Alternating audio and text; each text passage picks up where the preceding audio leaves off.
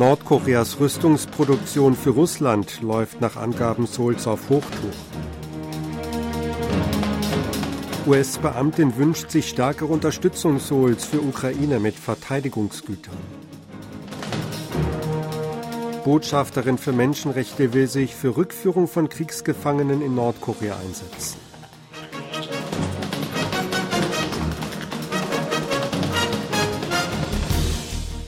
Nach südkoreanischen Angaben läuft Nordkoreas Rüstungsproduktion für Russland auf Hochtouren. In den letzten sechs Monaten seien etwa 6700 Container aus Nordkorea nach Russland befördert worden, sagte Verteidigungsminister Shin Won-sik am Montag. In den Containern sei Platz für drei Millionen Artilleriegranaten des Kalibers 152 mm oder über 500.000 Geschosse des Kalibers 122 mm für Mehrfachraketenwerfer, hieß es. Sollte Nordkorea Geschosse beider Typen nach Russland exportiert haben, wären dies mehrere Millionen Schuss. Während nordkoreanische Rüstungsfabriken allgemein zu lediglich 30 Prozent ausgelastet seien, würden Fabriken, in denen Waffen und Artilleriegeschosse für Russland hergestellt werden, maximal ausgelastet, hieß es. Nordkorea importiere neben Materialien und Komponenten für Waffen für den Export auch Lebensmittel aus Russland. Die Lebensmittelpreise in Nordkorea hätten sich dadurch stabilisiert, erklärte Shin weiter. Der Minister äußerte die Einschätzung, dass Russland umso mehr Technologie an Nordkorea weitergeben werde, je abhängiger es von nordkoreanischer Munition werde. Eine hohe Beamtin des US-Außenministeriums hat die Hoffnung geäußert, dass Südkorea der Ukraine mehr Verteidigungsgüter zur Verfügung stellen wird. Südkorea habe der Ukraine nicht nur politische Unterstützung, sondern auch tatsächliche Verteidigungshilfe geleistet. Man würde gerne sehen, dass mehr von diesen Materialien in die Ukraine gelangten, sagte Judy Kim von der Abteilung für Europa und Eurasische Angelegenheiten am Montag.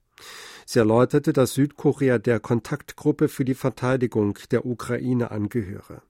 Darin haben sich rund 50 Unterstützer der Ukraine versammelt. Auf die Frage, ob die USA Südkorea um eine Waffenunterstützung gebeten hätten, sagte sie, Washington habe gegenüber allen Koalitionsmitgliedern die Bedeutung der Luftabwehr betont und die entsprechende Bitte umfassend formuliert. Alle 50 Koalitionsmitglieder seien sich darüber im Klaren, dass es einen großen Bedarf im Bereich der Luftverteidigung gebe. Südkorea hat Bemühungen um die Rückführung von Kriegsgefangenen in Nordkorea angekündigt. Die südkoreanische Botschafterin für internationale Zusammenarbeit für Menschenrechte Nordkorea, Lee Shin-hwa, sprach davon am Montag bei einem Hausbesuch bei den ehemaligen Kriegsgefangenen Lee Dae-bong und Kang Hyol. Um das Schicksal der Gefangenen zu klären und sie zurückzuholen, solle mit den Vereinten Nationen und befreundeten Ländern zusammengearbeitet werden. Frühere Kriegsgefangene sollten außerdem stärker geehrt werden. Seit dem Abschluss des Waffenstillstandsabkommens am 27. Juli 1953 konnten bisher 80 Kriegsgefangene nach Südkorea zurückkehren. Neun nach Südkorea geflüchtete Kriegsgefangene leben noch. Präsident Yun Song-yeol wird in seiner Rede zum Tag der Bewegung des 1. März offenbar die Unabhängigkeitsbewegung Koreas in den Bereichen Bildung und Kultur in den Vordergrund rücken. Das teilte ein Beamter des Präsidialamtes der Nachrichtenagentur Yonhap am Dienstag am Telefon mit. Die Unabhängigkeitsbewegung in den Bereichen Bildung und Kultur sei vergleichsweise wenig gewürdigt worden. Yun wolle eine ausgewogene Einschätzung zur Unabhängigkeitsbewegung präsentieren. Von Interesse ist, ob und inwieweit die Aktivitäten des ehemaligen Präsidenten Lee Seung-man erwähnt werden, der sich auf diplomatischem Gebiet für die Unabhängigkeit Koreas eingesetzt hatte. Die Bewegung des 1. März habe auf dem Geist der liberalen Demokratie beruht, die damals ein weltweiter Trend gewesen sei. In Korea habe es eine diplomatische Unabhängigkeitsbewegung mit Ex-Präsident Lee im Zentrum gegeben, hieß es. Die Regierung hat ihre Absicht bekräftigt, rechtliche Schritte gegen Assistenzärzte einzuleiten, sollten sie ihre kollektive Aktion nicht beenden und zur Arbeit zurückkehren. Gesundheitsminister Chu Kyu-hong sagte am Dienstag, die Regierung wolle noch in dieser Woche vor Ort Inspektionen in 50 Lehrkrankenhäusern abschließen. Zunächst gäbe es Untersuchungen in Krankenhäusern, die hinsichtlich der Zahl der Assistenzärzte auf den Plätzen 51 bis 100 stehen. Konkret solle festgestellt werden, wie viele Ärzte in der Ausbildung ihren Arbeitsplatz verlassen haben. Ab März werde damit begonnen, Approbationen ruhen zu lassen und rechtliche Verfahren gegen diejenigen einzuleiten, die nicht mehr zur Arbeit erschienen. Cho wiederholte den Appell an die Assistenzärzte, bis Donnerstag in die Kliniken zurückzukehren. Dann würden sie nicht zur Rechenschaft gezogen, betonte er. Er teilte auch den Plan mit, die Einführung eines Sondergesetzes zu Behandlungsfehlern voranzutreiben.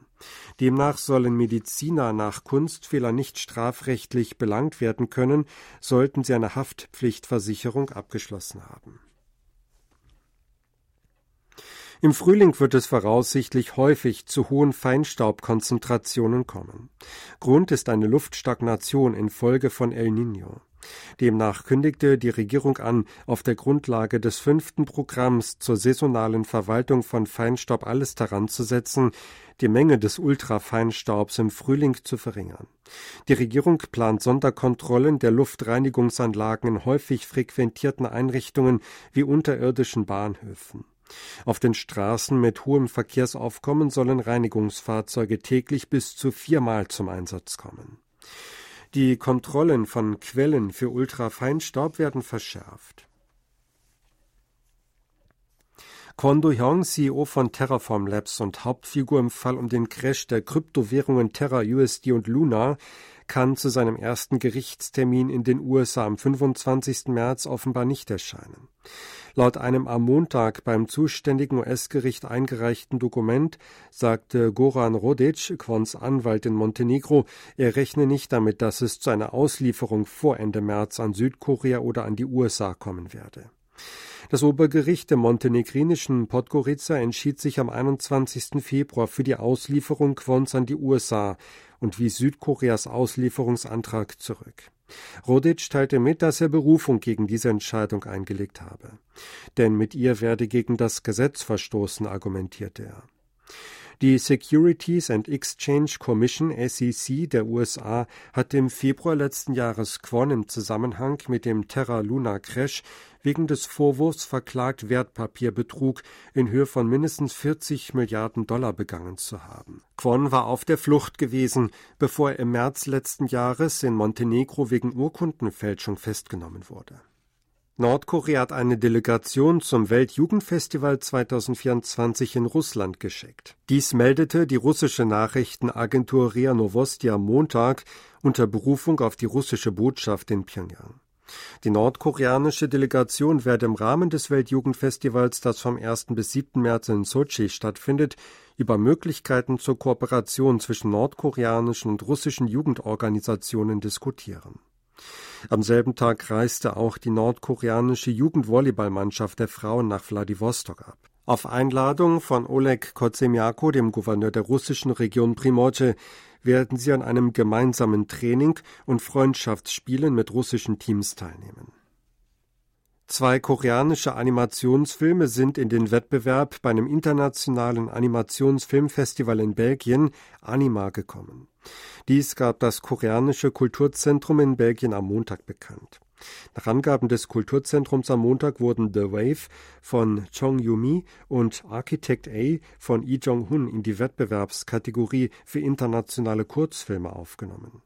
Sollten die Filme zum besten internationalen Kurzfilm in dieser Kategorie gekürt werden, wären sie automatisch für die Kategorie bester animierter Kurzfilm bei der nächstjährigen Oscarverleihung nominiert. Das Anima Filmfestival ist ein internationales Animationsfilmfestival in Belgien, das rund 40.000 Zuschauer anlockt. Sie hörten aktuelle Meldungen aus Seoul, gesprochen von Sebastian Ratzer.